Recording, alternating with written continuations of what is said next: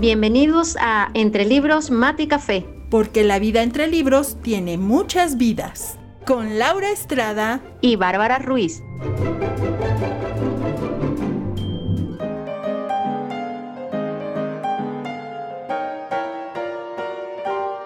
Entre Libros, Mate y Café advierte que las opiniones vertidas en este podcast son de ávidas lectoras a quienes les encanta opinar de lo que leen.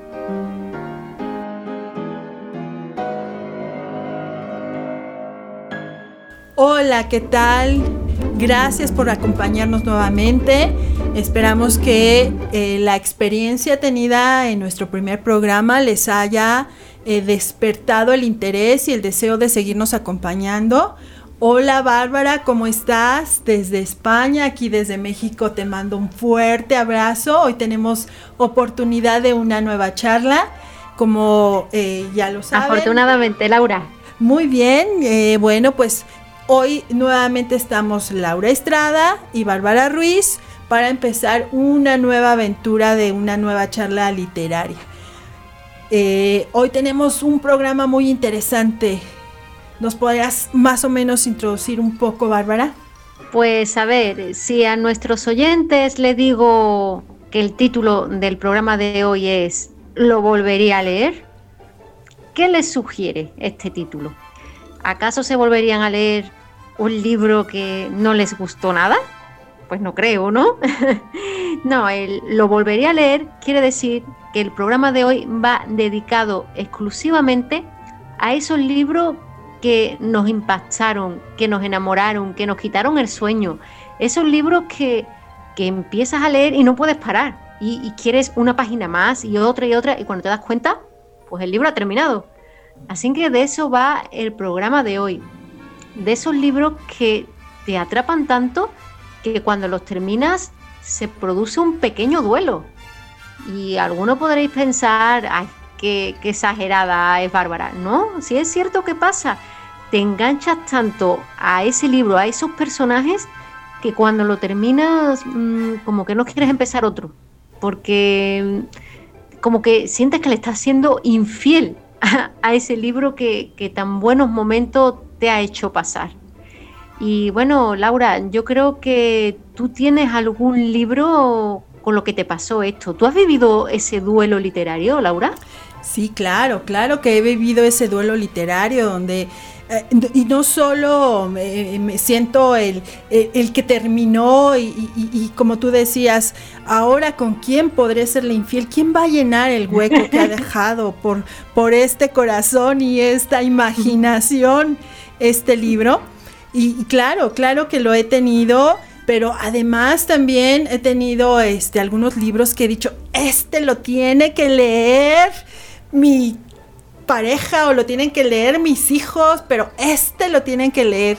Y, y, bueno, entonces lo compartes y, y, claro, esa experiencia de que algunas veces coinciden contigo que, wow, qué maravilloso libro y gente que cuando le preguntas. Y otras veces no, otras veces dicen, dicen oye, pues no para tanto, y te rompen un poquito el corazoncito, ¿no? Exactamente, y, dices, bueno, es que estaba hecho para mí. Este libro me enamoró a mí y, tenía casi, casi tatuado mi nombre. Y solo a ti. Entre las páginas, ¿no? Eh, claro, por supuesto que tengo un libro así. ¿Y tú, este, Bárbara, tienes algún libro así?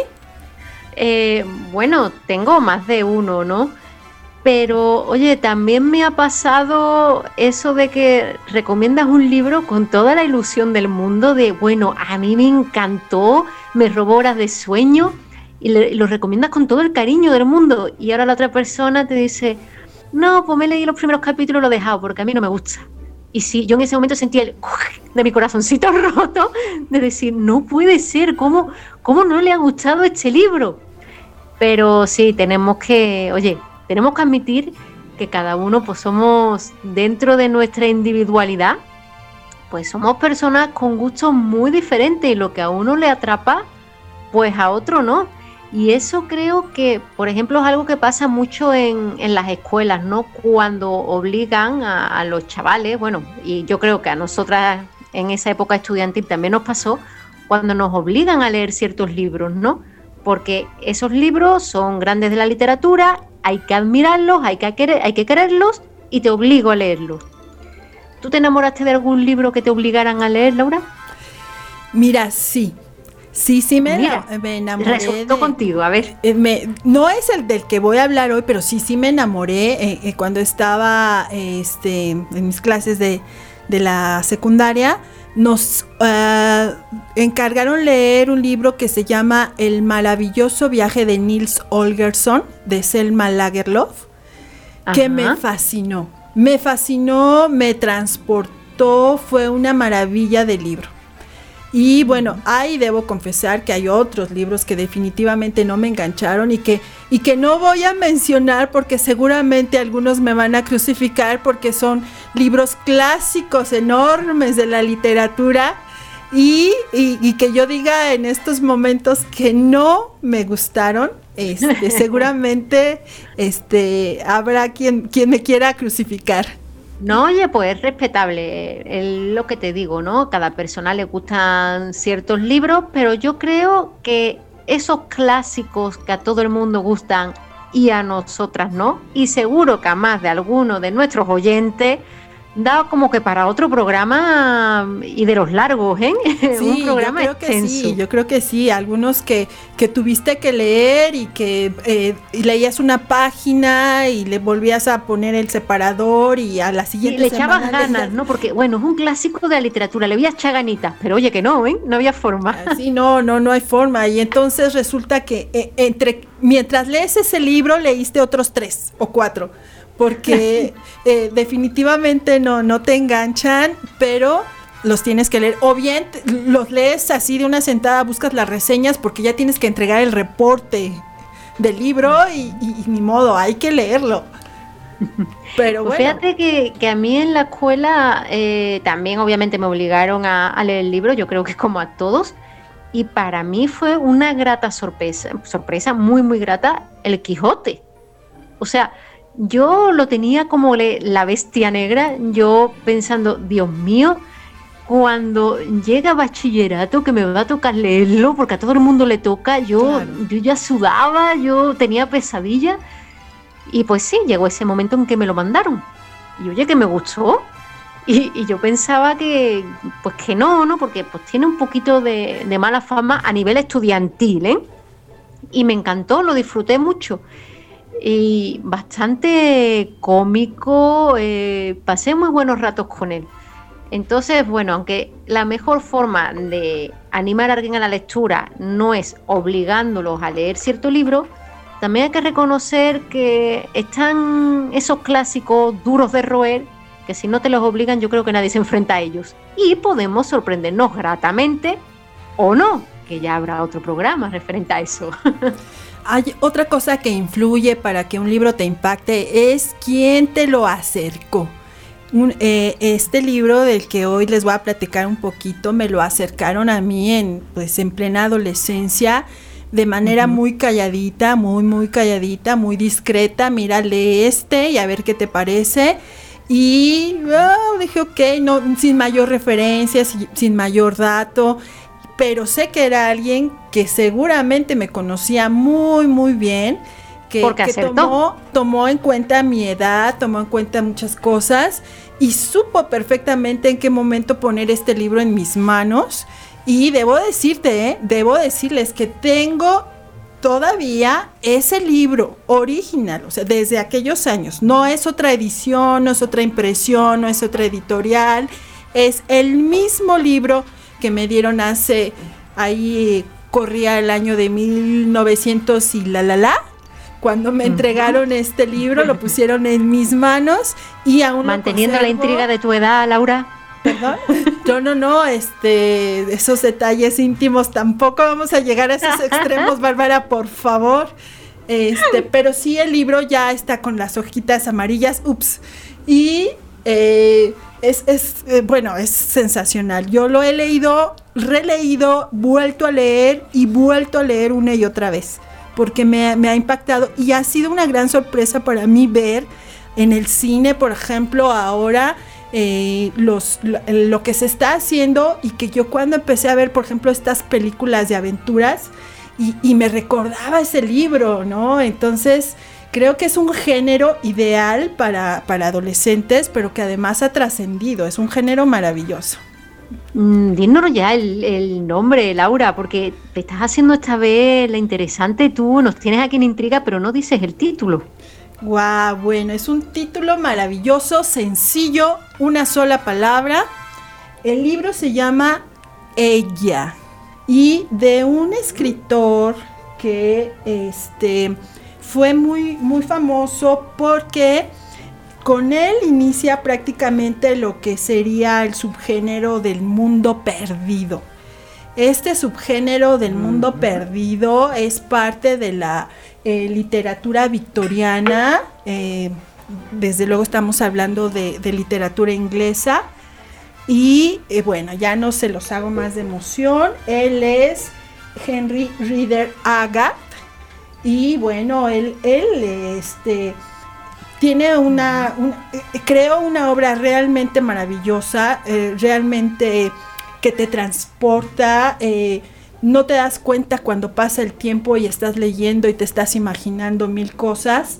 sí, sí debo decir que, que, por eso, por eso mencionaba que supieron ponerlo en mis manos en el momento preciso, en la edad precisa, porque es un libro de aventuras maravilloso, es un libro muy bien, eh, con, unas descripciones que no te cansan. Este, hay mucha descripción, hay mucho misterio, pero en ningún momento te agobia, en ningún momento te cansa.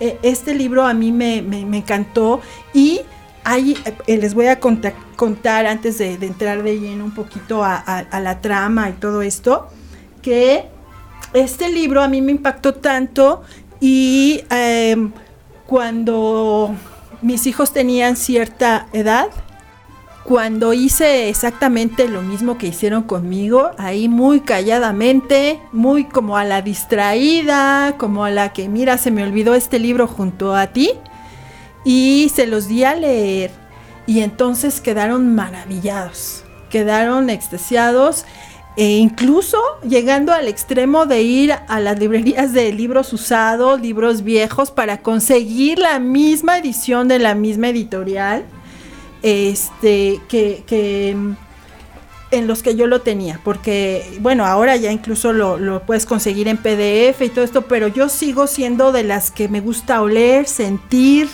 el libro eh, este, soy como, como diría alguna persona conocida, eres una sacrílega porque yo hago anotaciones, porque yo subrayo. Y este, pero bueno, son mis libros, es mi espacio. Es una, forma de demostrarle al libro lo que te gusta, porque si un libro está lleno de anotaciones, es porque lo estás exprimiendo al máximo. Así que de sacrílega nada, yo también tengo libros y precisamente son mis preferidos, son los que están más subrayados, más anotados y más pintados. Así es, así es. Bueno, pues este, este libro, que además, déjame decirte, tiene una segunda parte. La segunda parte, el título es Ayesha, el retorno de ella. Y bueno, este, esta es una probadita de lo que yo les voy a hablar. ¿Sí? Ya los dejó ahí un poco intrigados. Ahora dime, cuéntame, yo quiero saber de qué libros me vas a hablar, por favor. A ver, yo también traigo dos libros que, bueno, hay uno de ellos que no es qué libro volvería a leer, sino cuántas veces me lo he releído.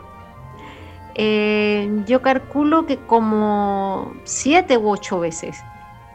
Es un libro que, me encanta, es un clásico de la literatura inglesa y yo creo que en cuanto diga el nombre, más de uno va a decir, ah, ya sé cuál es, porque sí es bastante conocido. Se trata, bueno, de Cumbres Borrascosas de Emily Bronte, mis adoradas hermanas Bronte, sobre todo Emily es mi, mi preferida y eso que pues solo tiene este libro, ¿no? Pero para mi gusto, bueno, eh, no le hacía falta más libro, ya este es una obra maestra.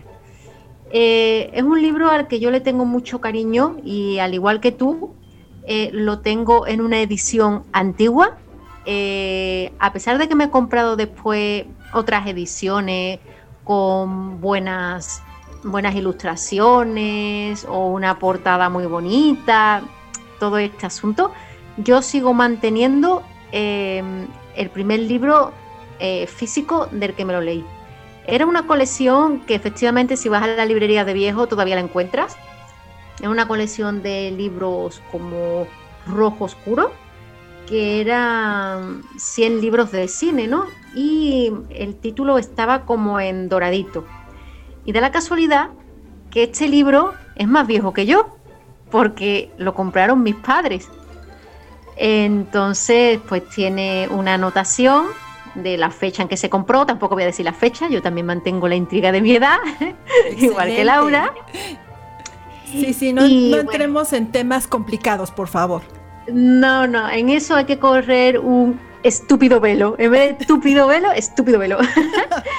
y viene anotado, bueno, pues la fecha en que mis padres lo compraron, el nombre de mis padres y pone para las futuras generaciones. Y pues a día de hoy este libro pues sigue conmigo, ¿no? A manera de profecía. Sí, fíjate que pues es mi libro preferido, pero yo no sé hasta qué punto es que ciertamente la historia me atrapa o que durante mucho tiempo yo se lo he visto en la mesita de noche a mi madre, porque mi madre también lo releía una y otra vez. Entonces, pues de pequeña yo tengo como esa imagen grabada de en la mesita de noche de mi padre era matar a un ruiseñor, mi padre se lo leía y releía, y mi madre era cumbres borrascosas. Y pues no sé, me lo leí y, la verdad es que este libro me, fascinó. Obviamente la primera vez que, que afronté su lectura, pues yo era un adolescente y no fui capaz de disfrutarlo al máximo, de saborearlo, porque es un libro complicado, es un lenguaje eh, un poco, como diría yo, muy etéreo, muy metafórico y tiene unos niveles de amor tóxico eh, que, se te van a la mente de un adolescente. Entonces cada vez que lo leía, cuando pasaban los años, eh, le, encontraba un matiz nuevo que me hacía saborearlo como si, como si no lo hubiese leído nunca, ¿no? Eh, bueno, ¿qué puedo decir de, este libro? Mm, para quien no lo haya leído, voy a, resumírselo así muy brevemente. Y bueno, la, obra comienza con la visita de Lockwood, que es el inquilino de la granja de los tordos, a Cumbres Borrascosas con motivo de conocer a su casero, Heathcliff. Pero bueno, la, tormenta, hay un tormentazo típico de Inglaterra, pues lo obliga a permanecer una noche pues, en la lúgubre mansión, pues junto a sus extraños residentes. Y en una de las habitaciones pues encuentra los diarios de Catalina y con unas inscripciones, ¿no? acompañadas de diferentes apellidos. Y no solo eso, sino que aparte la mismísima Catalina se le aparece suplicándole que le permita entrar. Pero no piense que Catalina es una mujer de carne y hueso, es un fantasma. Un fantasma. y pues ahí empieza la historia. Este señor Lockwood pues quiere indagar más, ¿no? Bueno, ¿quién ha sido este fantasma que me ha asustado? ¿Qué, relación tiene con mi casero y con lo que yo, la mansión que quiero alquilar? ¿Cómo está aquí todo interconectado? Pues nada, habla con la señora Dean, que es como el ama de llaves, una ama de llaves ya entrada en años y que se sabe toda la historia de la saga familiar y se remonta a la infancia de el inquilino, o sea, perdón, del propietario de Heathcliff y del fantasma que aparece. Eh, Cumbre Borrascosa mm, despierta sentimientos encontrados, ¿eh? O la quieres o la odias. Yo hay mucha gente que me topa con ella y dicen, es que no aguanto esta obra. Y es que mm, eh, toca un tema delicado, hay escenas muy, muy duras, que se puede decir de maltrato. Porque, bueno, Heathcliff, el protagonista masculino, está enamorado de Katy, Catalina, eh, a unos niveles que rosa ya eh, lo enfermizo. Y por diversos motivos, pues Catalina pues, prefiere casarse con un señor rico, que, de vida acomodada, y eso hace que Heathcliff viva única y exclusivamente para la venganza. Pero la venganza a unos niveles de decir ya basta, ¿no? Eh, y de eso va principalmente la novela, mm, de estos dos personajes que siguen enamorados a pesar de que se hacen la vida imposible. Y este amor va más allá de la muerte. Eh, pues, como he dicho al principio, hay fantasmas de por medio. Y es que a los ingleses en, el siglo XIX este tipo de literatura siempre tiene que haber un fantasma, o sea, si no, no era literatura. Y esta es mi, mi novela, Laura, la leo una y otra vez y la verdad entiendo también que haya personas que no, no les gusten, porque bueno, yo sigo muchas páginas de, reseñas literarias y es un libro que casi todos los booktubers y este tipo de personas se lo han leído y lo reseñan. Y me encuentro a partes iguales tanto amantes como detractores. Y lo puedo llegar a entender, pero pues sí, este es mi libro preferido soy una gran amante de las hermanas Bronte. De hecho, he estado en su casa museo en Howard, en, Inglaterra. Y es otro viaje que, al igual que el libro, haría una y otra vez y no me cansaría y seguiría descubriendo cosas nuevas a pesar de que el pueblo es pequeñísimo. Pero mm, es, es digno de visitar y revisitar, igual que el libro de leer y releer aquí mi libro, Laura. No sé si tú te lo has leído o te he dejado con la intriga de decir, me lo tengo que leer. No, sí, claro que lo he leído y porque sí, también es de esos libros básicos, sobre todo cuando tienes cierta edad.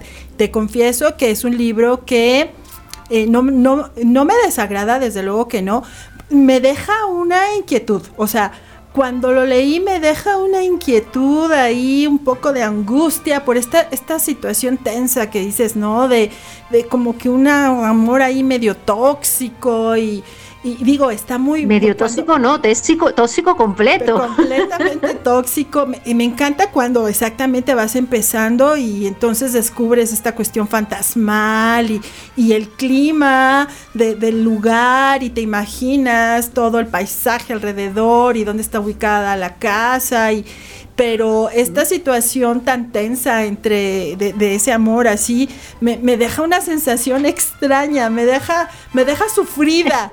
Entonces, no lo, leí, pero es de esos libros que no, no he vuelto a leer. Pero sí, sí, porque, y no porque no me agrade la obra, no porque no me agraden este el género, simplemente que, que, me deja así como una, una sensación de, de desagobio. Entonces. Esa es la eh, generalidad de la obra, pero te digo una cosa, es que tú vas al pueblo de las hermanas Bronte y es que respiras cumbres borrascosas. O sea, eh, yo fui en invierno y había un viento y veías a las nubes negras pasando, cuervos y, los, los árboles sin hojas, mm, de verdad. Y el cementerio, es que tú te asomabas a la casa de las hermanas Bronte y había una ventana que no se puede abrir porque había una lápida. O sea, el cementerio está saliendo de la casa de las hermanas Bronte. Entonces, de verdad vas a ese pueblo y respiras cumbres borrascosas. Es que yo creo que a la pobre Emily Bronte no le, no le podría haber surgido de la cabeza otra obra que no fuera esa, porque es que eso era lo que vivía, ese era el ambiente. Claro, entonces... Se nota que soy apasionada, ¿no? Que me encanta ese libro. Claro, creo que entonces... En esta ocasión vamos a coincidir un poco porque también en esta obra de ella, eh, se, se, respira, cuando tú lo lees, casi casi estás respirando las atmósferas. Yo cuando leí este libro, que ahora ya les voy a platicar un poquito más acerca del libro, bueno, ya hablamos un poquito del autor, que bueno, fue, este, influyó muchísimo incluso en, en, Kipling, fue un género, de hecho, déjame decirte que del libro de ella, este, que fíjate, lo escribe en 1800, bueno, algunos dicen 1886, otros 1887, la mayoría coinciden que fue su, que sale a la luz en 1886 y vende 83 millones de copias. Fue un bestseller, fue un bestseller realmente, entonces, porque bueno, es el iniciador de este género. Y hoy puedes ver en otros libros este género ya muy, muy cuajado, muy conjugado, pero él es el que empieza con este género, ¿no? Es, es un libro que está ubicado en, la parte de, la primera parte que es ella está ubicada en, en África.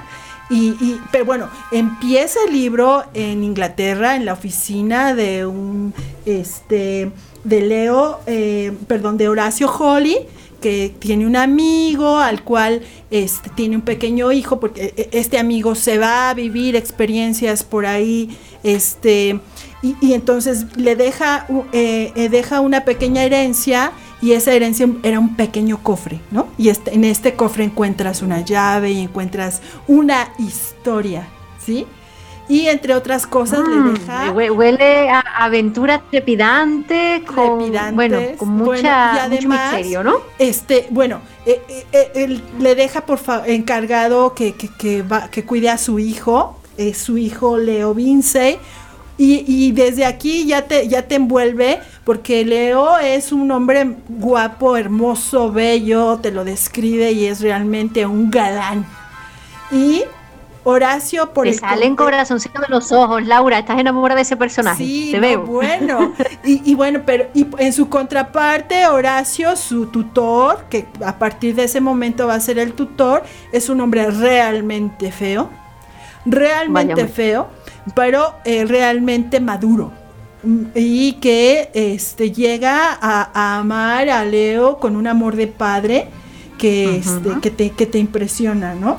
Eh, esto es muy interesante, igual cuando tú empiezas a, a, leer las descripciones de los lugares a los que ellos tienen que viajar, te das cuenta que el autor conocía perfectamente bien la zona. Sí, efectivamente, este, eh, Reader Agatha se tiene que, eh, eh, en algún momento estuvo trabajando para un oficial de gobierno en África, justamente, y entonces se ve que se dio tiempo para recorrerlo y te describe lugares. Yo, mi primer encuentro con descripciones de, lugares, incluso también con cumbres muy altas, con... Em, bestias, ahí te habla, por primera vez este oí, bueno, más bien leí acerca de los mastines. Yo decía, ¿qué es un mastín? Me imaginaba algo espantoso.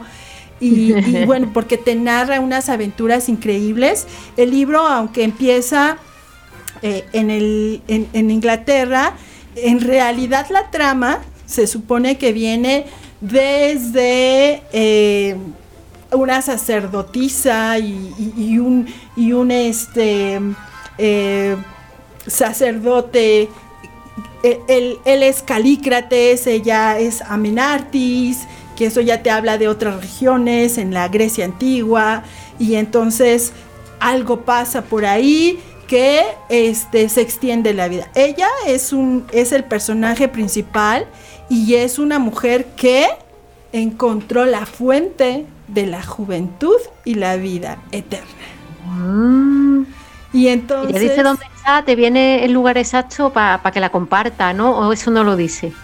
Eh, no, no viene un lugar exacto porque son ah. lugares recreados. Este, eh, no, en, ni, ni, en la primera parte que es ella, ni en Ayesha viene, o sea, Ayesha está ubicado en, en, en Asia, en el Tíbet, más o menos ahí sí te habla un poquito, pero la primera parte no. La primera parte supongo que fue juntando paisajes, lugares, y, fue recreando todo un ambiente. Pero entonces a mí me, cautiva porque además obviamente también hay entretejida una historia de amor.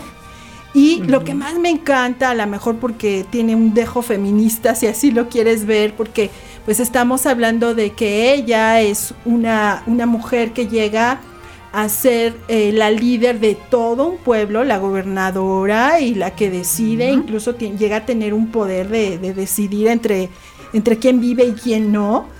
Y entonces, pero además te está hablando de una mujer realmente hermosa, te describe a una mujer súper culta, inteligente, con una brillantez increíble.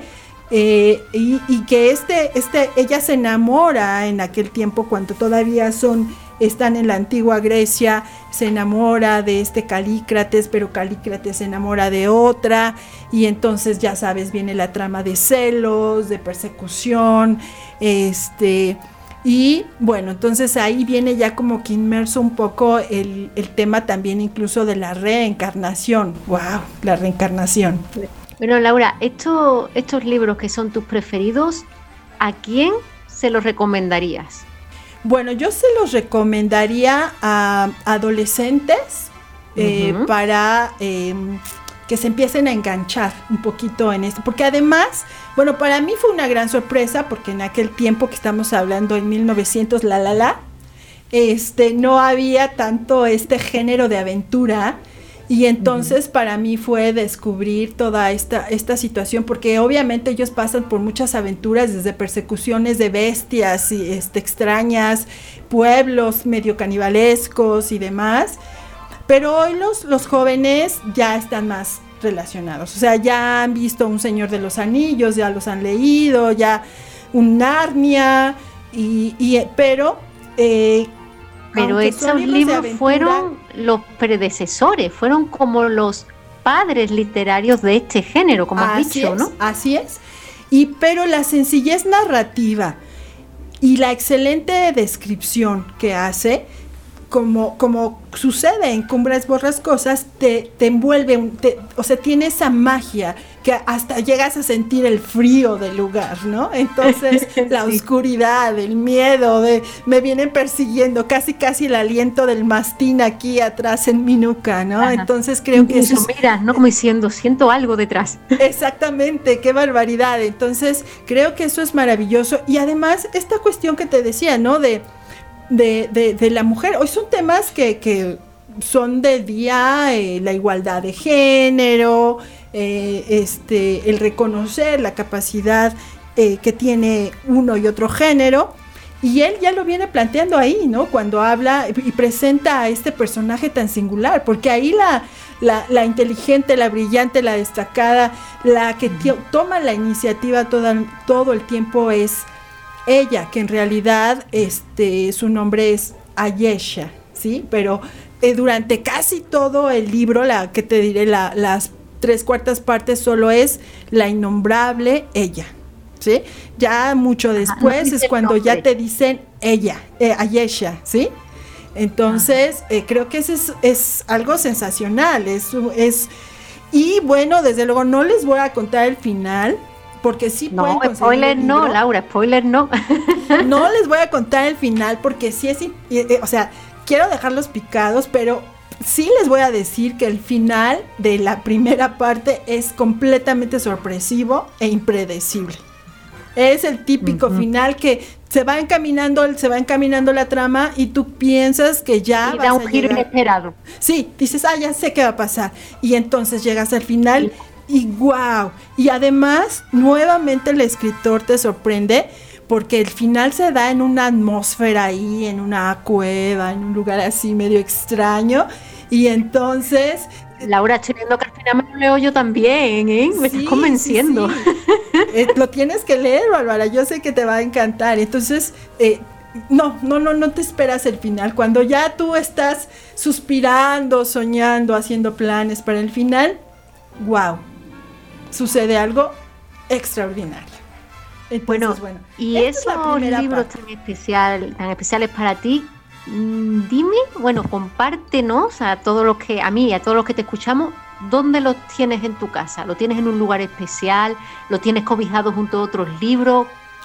¿Cuál es el lugar de esos libros para ti? Sí, sí, bueno, tengo un, un librero en casa y no, está ordenado eh, un poquito por géneros eh, literarios. Tengo una sección teológica porque, como lo dijimos en el primer programa, yo también soy teóloga y entonces tengo mi, zona teológica, tengo mi zona histórica, tengo y en la zona de, de, de, sin género, digamos, está entre la zona de sin género y, de, y de todo Está en el centro, están los dos, los dos tomos, más bien son tres porque hay un tercer, bueno, de hecho, tanto ella como Ayesha no son los libros por los que más se conoce el autor. Se conoce más por, y te lo voy a decir, a lo mejor te va a sonar, Las minas del rey Salomón.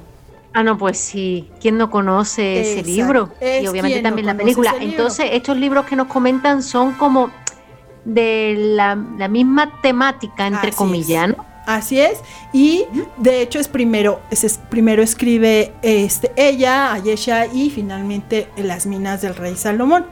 Entonces, eh, en el centro de todo están ella, Ayesha y las minas del rey Salomón. Hoy no he querido hablar ni tocar el tema de las minas del rey Salomón porque bueno, ya es un libro bastante conocido, pero este definitivamente este tenía yo que tenía yo que compartirlo, como ya lo pudiste notar y seguramente lo está notando la mayoría de mis de los eh, de las personas que nos están nota la pasión. Se nota la pasión, porque sí, es, es, un libro que me apasiona. Y bueno, aquí les voy a dejar la primer parte. Me gustaría que tú nos sigas platicando un poco y luego hablamos de Ayesha, el retorno de ella. Muy bien, pues bueno, yo después de Cumbre Borrascosa voy a dar un giro inesperado mm, con un libro que es cómico. Eh, no destaca por ser el libro mejor escrito ni el que, tema, el que tenga un tema muy profundo, no, para nada. Es un libro pues para pasar un rato entretenido y, y echarte unas risas. Y es que ese era el cometido de lo que yo estaba buscando. Resulta, todavía no voy a decir el título, ¿eh? resulta que yo acababa de leer en esos momentos eh, una trilogía, porque en ese momento era trilogía bastante densa, como es la de la saga Millennium, la de los hombres que amaban a las mujeres, ¿no? Ahora hay mucho más libros, pero en ese momento solo eran tres. Entonces, pues yo en ese momento estaba metida en un mare magnum de, bueno, eh, de todo lo que va esos libros, que pues sí, va de mucho feminicidio, eh, todo lo que le hacen pasar a la protagonista, ¿no?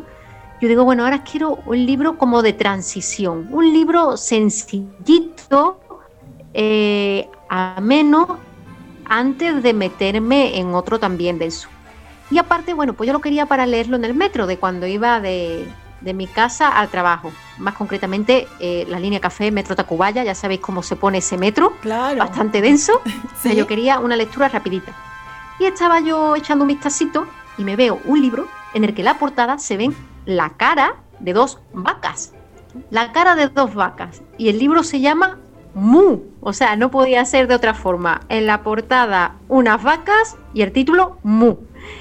El autor eh, es David Safier y pues yo de este hombre ya me había leído un libro eh, que bastante conocido, si lo digo seguro que todo el mundo ya lo ubica, que es Maldito Karma.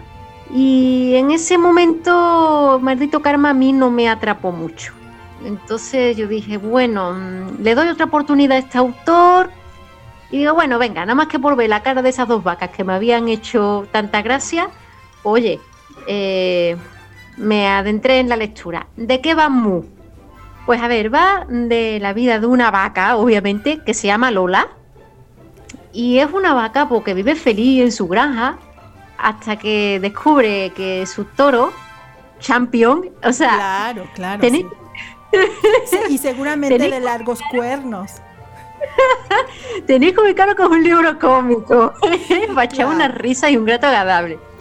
Bueno, pues encuentra a su toro Champion en pleno acto de ejen, ejen, con su que es la vaca más indeseable de todo el rebaño. y por si fuera poco, se entera, ¿eh? para más Henry, que el granjero las va a vender a todas las vacas para que las conviertan en hamburguesas. O sea, vamos, fatal. Cubre a su toro eh, con otra vaca y encima las van a hacer hamburguesas. En ese momento de incertidumbre se encuentra con Giacomo, que es un gato italiano y trotamundo que le habla sobre el paraíso de cualquier vaca. Un paraíso donde las vacas son intocables. ¿Dónde puede ser ese país? Yo creo que allá por Oriente, ¿no? Algo así, ¿no? Me suena como a la India o algo por el estilo. Totalmente. en la India no la van a hacer hamburguesa. Entonces, pues así es como Lola, junto con otras amigas del rebaño y acompañada de Champion y Susi, imagínate, ¿eh? pues emprenden este alocado viaje al país donde las vacas son sagradas, ¿no? A ver, eh, el libro la verdad que te engancha, ¿no? Mm, pero principalmente cuando te imaginas quiénes son los protagonistas, porque si este tema de infidelidad pasa entre seres humanos, pues no te ríes, pero cuando te imaginas que son vacas, y que aparte Champion le dice a, Lola, ¿no? Como para justificarse de su infidelidad. Es que entiéndeme, es que Susi da pues la leche más rica de todo el rebaño. Entonces, pues, como que ahí viene lo, lo, gracioso. Y cuando el gato, el gato es un don Juan. O sea, aparte habla como mitad español, mitad italiano. Y bueno, empieza a contar sus hazañas de, de todos los países y todos los lugares donde ha estado. Y es que es, como un Marco Polo gatuno. arrancarte Sí, sí, es para, para arrancarte unas risas y aparte las vacas tienen su propia religión. La creadora del universo es una vaca que se sentía sola y entonces creó al toro para tener compañía, pero la diosa es una vaca. Obviamente también hay un malo en esta historia y pues el malo de esta historia pues un perro guardián, ¿no? El perro guardián de la graja, de donde se escapan, pues todo el tiempo está persiguiendo a las vacas para que no lleguen a la India. Y bueno, las vacas cuando están caminando por, por el Himalaya, bueno, es que mm, yo cuando contaba este libro a mis compañeras, ¿no? Cuando yo llegaba al trabajo y me veían riéndome, me decían, bueno, pero ¿de qué te ríes? Pues imagínate yo leyéndome esto en el metro, Laura. claro, por supuesto. Entre los empujones de Tacubaya, los empujones y esas cosas que pasan ahora punto de Tacubaya, yo leyendo esta historia de las vacas. Claro, claro, y, seguramente volteabas eh, cuando estaba en lo más destacado buscando a un champion por ahí. ¿Dónde está un champion que me abra paso, por favor? Sí, sí, un champion y, seguro que había también una indeseable de una Susi, ¿no? Entonces, es una historia muy surrealista que cuando yo a mis compañeras de trabajo les contaba, ¿no? Porque siempre me preguntaban, oye, Bárbara, ¿qué libro te estás leyendo? Y yo siempre llegaba con un libro denso. Entonces, cuando de llegar con un libro de una trama un poco más eh, densa, yo llego contando la historia de una vaca, de pues una vaca enamorada. Me con me miraban con cara. Es que para que veáis también a Laura, o sea, nuestros oyentes no te ven también tu rostro, pero también te estás riendo, como diciendo. O sea, ¿en serio, Barba, te has la historia de una vaca? Mm, sí.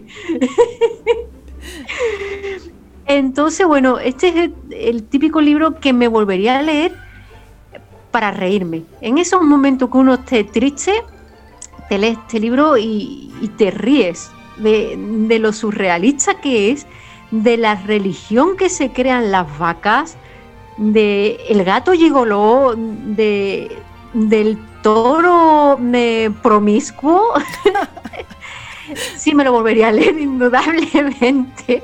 Eh, lo vuelvo a repetir, se llama Mu. de David Safier y en la portada, como no puede ser de otro modo, se ven unas vacas. Unas vacas, por supuesto. Ahí mi segunda propuesta de libro que me releería.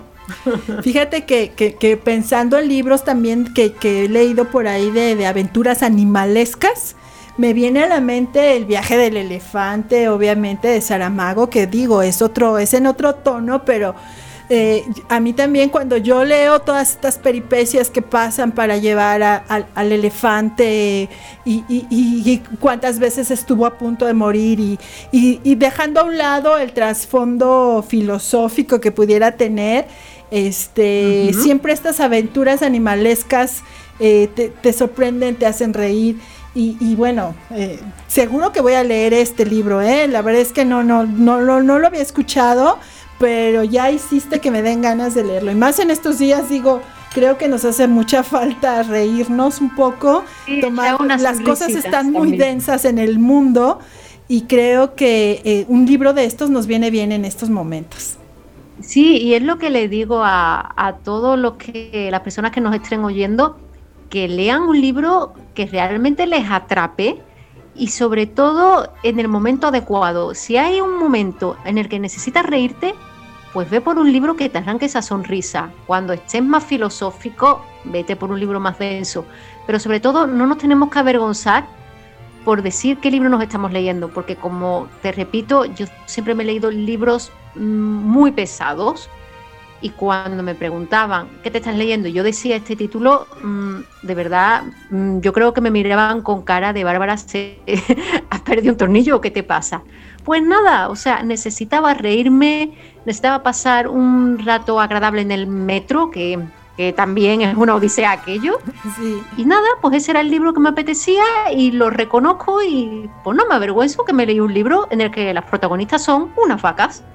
Claro, ahora déjame decirte que en el metro, hora pico, eh, cuando los, los, vagones se van deteniendo y entonces en cada estación te quedas atorado, no hay nada mejor que sumergirte en las páginas de un libro porque si te concentras en, otras cosas, este, le empiezas a pasar bastante mal. Así es que eh, creo que la mejor forma de viajar en el metro de la Ciudad de México en hora pico es sumergida entre las páginas de un libro, definitivamente.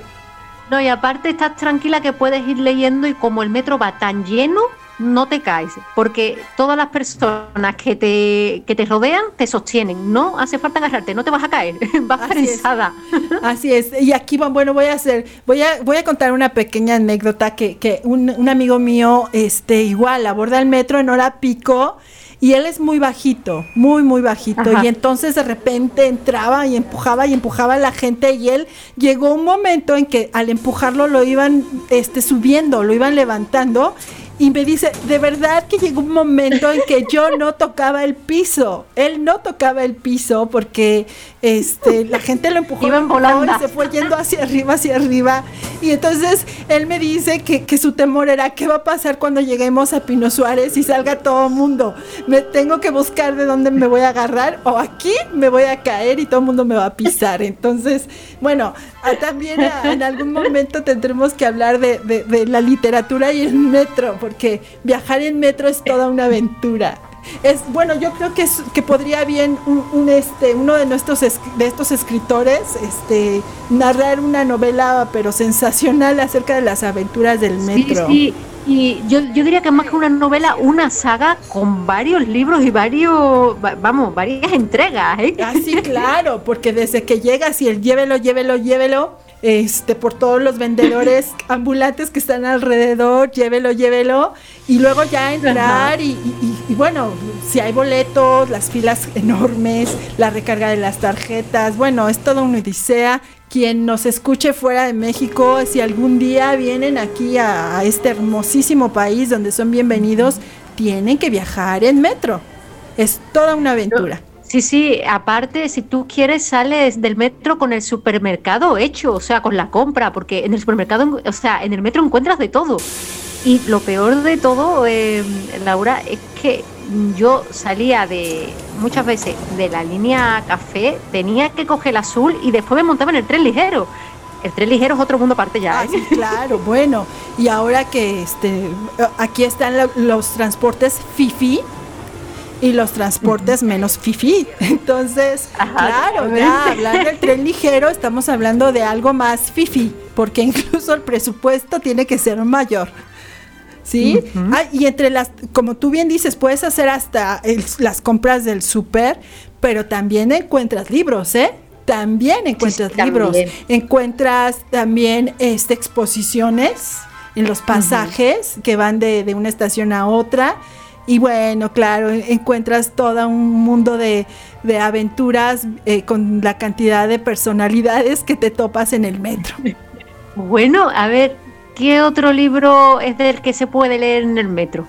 ¿Cuál es el más apasionante para ti?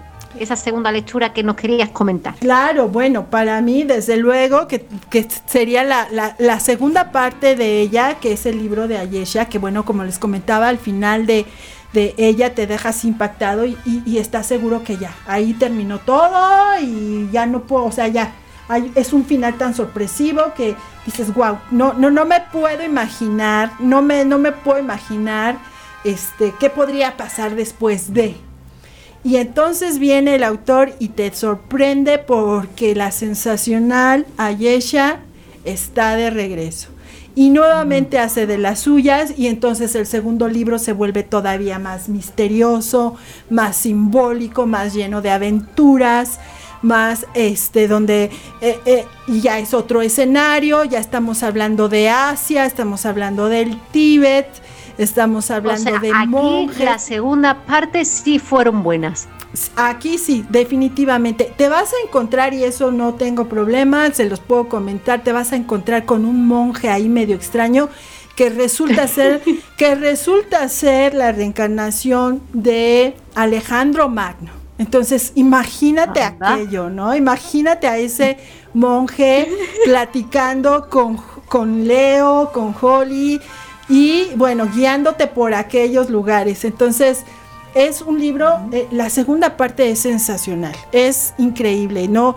Eh, te, bebes las dos, los dos libros. Creo que definitivamente sí, es un libro muy, muy apropiado para ir leyendo en el metro. Y ¿En qué este línea, Laura? ¿Perdón? ¿En qué línea nos recomendaría leer este libro? Mira, eh, pues de las creo que de la, que yo más uso es la línea naranja, que es la línea que también tiene varios cruces con, con la línea azul, con la línea café. Este, no te digo los números porque no me los sé, solo los colores.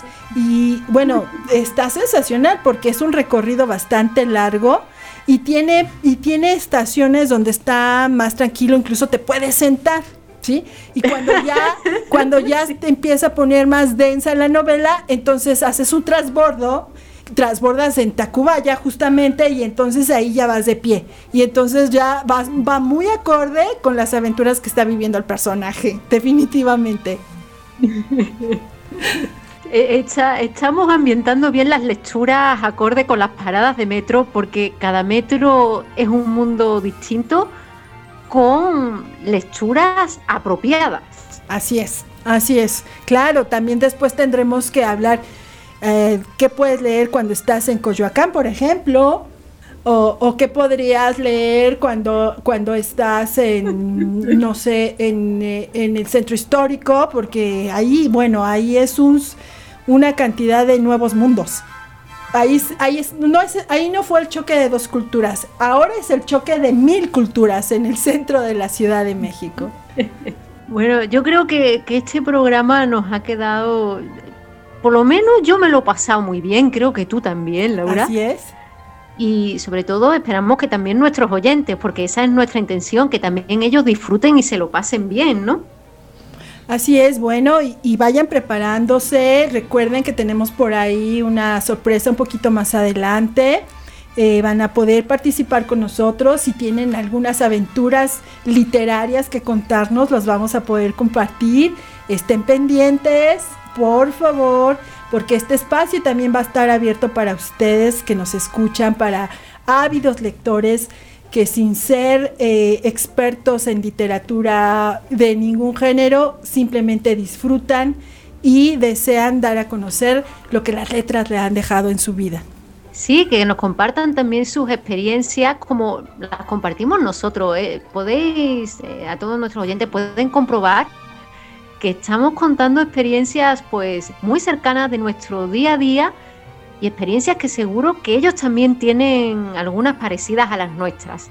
Y bueno, yo creo que va llegando ya el momento de, concluir con nuestro programa, de nuestra emisión del día de hoy, pero no nos queremos marchar sin antes haceros un llamamiento para que la semana que viene pues también estéis ahí, también nos escuchéis, porque nosotros nos lo pasamos muy bien grabando estos programas, pero lo hacemos también pensando en vosotros, en todos ustedes, en que disfrutéis y sobre todo en acercaros la literatura de una forma más amena, divertida y cercana. Por supuesto, la invitación también es a que lean, a que se acompañen con un delicioso mate o un exquisito café, lo que sea de su preferencia, porque bueno, obviamente eh, entre libros, mate y café, la vida es mucho mejor. Así que hasta la semana que viene y buenos y lectores días o noches, que no sabemos cuál es vuestro horario preferido para leer. Hasta luego. Hasta luego. Gracias, Bárbara. Hasta luego.